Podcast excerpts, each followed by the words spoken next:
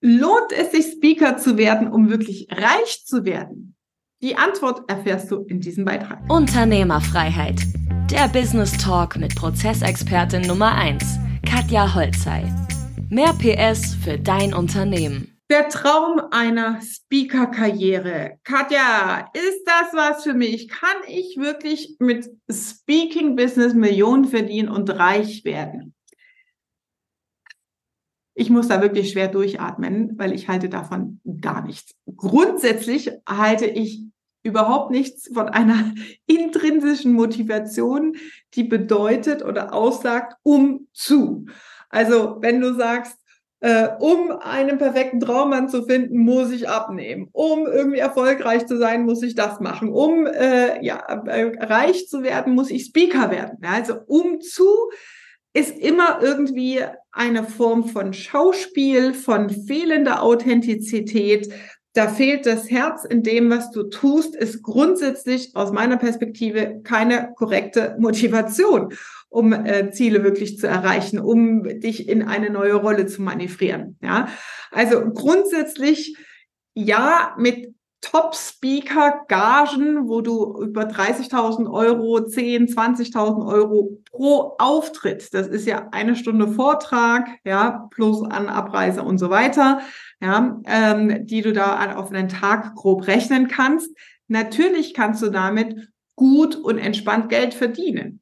Aber ein großes Aber aus meiner Erfahrung, ich habe hier und da mir äh, Formate angeschaut und finde es extrem krass, wie viele Menschen andere Menschen auf der Bühne sehen und sagen, ich will auch mal auf so einer Bühne stehen und so viel Geld verdienen. Und dann das Risiko eingehen, ihren Job zu kündigen äh, und aus dem Nichts anfangen, oh, ich muss jetzt eine Botschaft finden.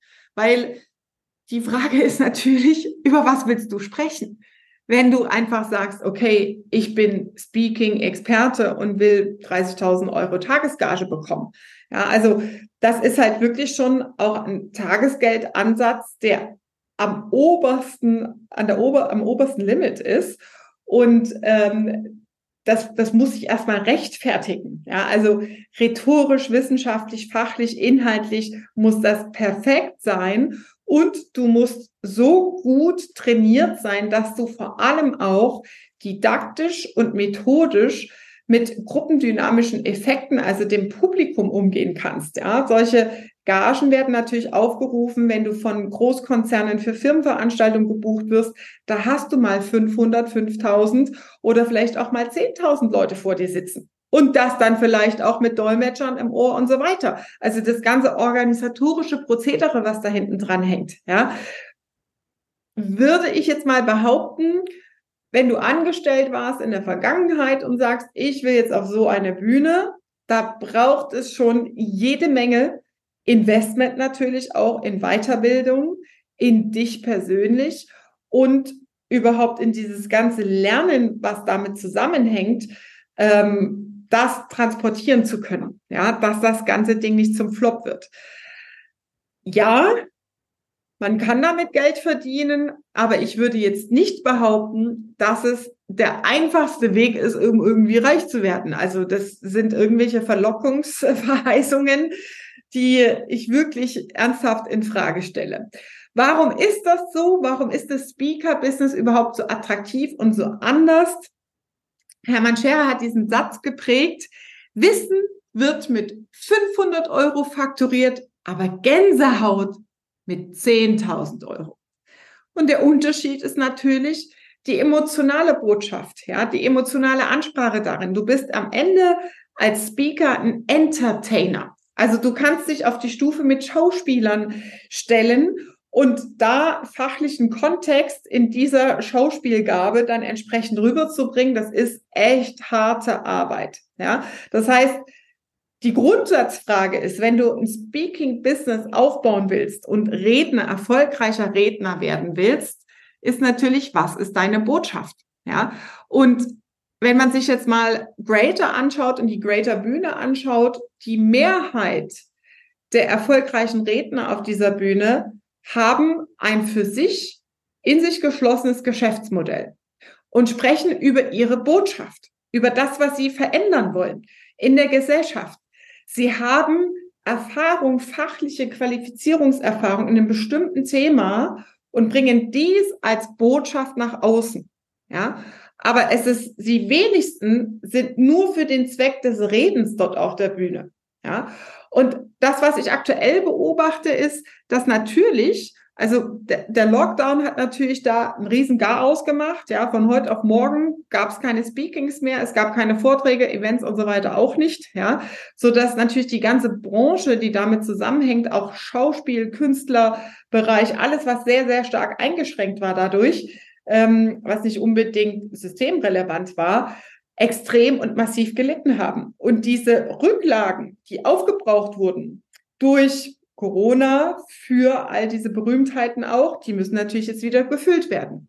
Und so ist es natürlich, auch wenn du mal sauber beobachtest, zu sehen, dass auch Prominente inzwischen, also ein Boris Becker, der aus dem Gefängnis kommt, hat natürlich eine schöne Geschichte zu erzählen. Selbst Dieter Bohlen war auf dem, auf der Entrepreneur University und hat einen Vortrag gehalten. Also auch Schauspieler, Sportstars, ja, Dirk Nowitzki zum Beispiel war auf dem Arbeit Top-Arbeitgeberkongress als Speaker auftreten.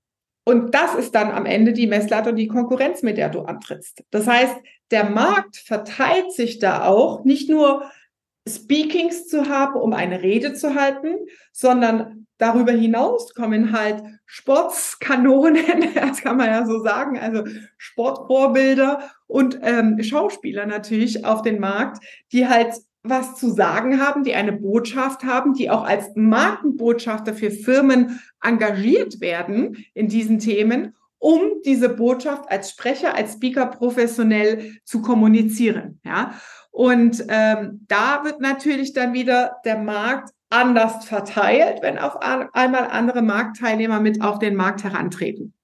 Grundsätzlich gibt es natürlich, und das hat auch wieder hier seine Berechtigung, Storytelling und Speaking Ausbildungsformate. Ich denke dabei an Alexander Christiani, ich denke dabei an Simon Hofer, ich denke dabei an Hermann Scherer, die all ihre Berechtigung haben. Und das Thema sehe ich vor allem noch relevanter in der Rolle als Unternehmer, ja, wenn es darum geht, Unternehmenswachstum, eine Unternehmensgruppe zu führen, weil ich erinnere mich noch an Betriebsversammlungen damals in meiner äh, Vorstandszeit, ja, äh, waren fünf bis achttausend Menschen vor uns auf der Bühne. Ja, du sitzt in der ersten Reihe. Ja, da, ich habe nicht gesprochen, habe das alles vorbereitet, ja, aber der Vorstand spricht und du musst die Mannschaft abholen. Ja, du musst die begeistern für deine Botschaft, deine Botschaft in der Firma. Und da ist es natürlich sehr, sehr wichtig, in der Kommunikation eine qualifizierte Ausbildung zu haben und da auch vielleicht mal über eine Speaker-Ausbildung oder Qualifizierung in der Form nachzudenken. Wie baue ich meine Rede auf? Ja, meine Jahresantrittsrede, meine ja, Vorstandsernannungsrede, ja, vor einer Aktiengesellschaft ähm, beziehungsweise Aktionärsversammlung entsprechend eine Rede zu halten. Da ist es natürlich absolut relevant in der Qualifizierung als Unternehmer mal so eine Ausbildung zu absolvieren, weil das mit zum Handwerkszeug wirklich in der Führung einer Unternehmensgruppe und Unternehmensgröße dazugehört. Ja, definitiv. Also Speaking eignet sich bedingt, um reich zu werden. Das ist meine Meinung dazu.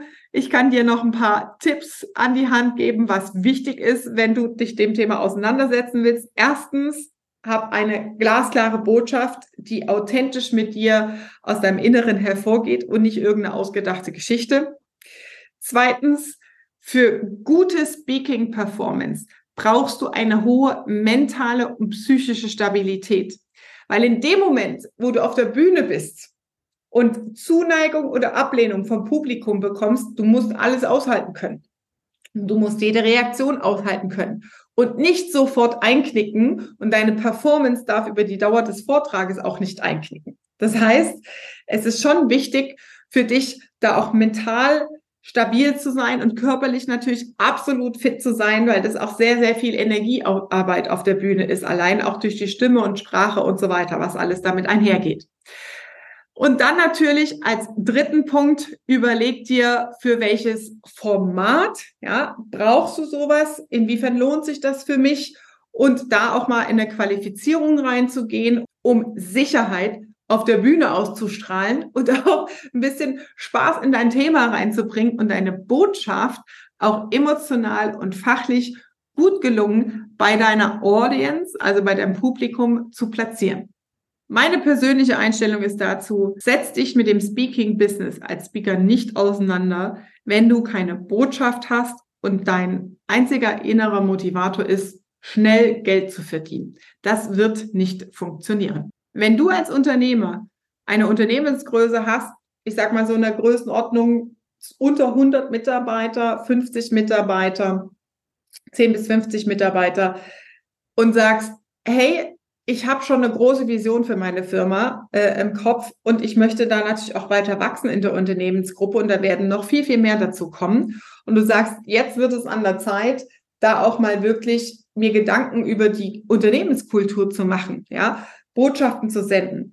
Dann Klicke auf den Link unter diesem Beitrag und registriere dich für eine kostenlose Ist-Analyse. Denn damit steigen wir oftmals mit unseren Kunden ins Unternehmen ein. Wie hole ich die Mannschaft in meinen Change-Prozess ab? Da haben wir Vorlagen dafür, wie du das Ganze organisierst. Wir bereiten das Schritt für Schritt mit dir vor, um deine Mannschaft auf deinen Change-Prozess in eine nachhaltige Zukunft deines Geschäftsmodells zu entwickeln und den Turnaround zu schaffen, das ist das, worum es dabei geht. Also nutze deine kostenlose Ist-Analyse, klicke auf den Link und trage dich jetzt ein. Das war Unternehmerfreiheit. Der Business Talk mit Prozessexpertin Nummer 1, Katja Holzhey. Du willst keine Folge mehr verpassen, um dein Unternehmen mit PS auf die Straße zu bringen? Dann abonniere jetzt den Podcast und folge Katja auf Instagram.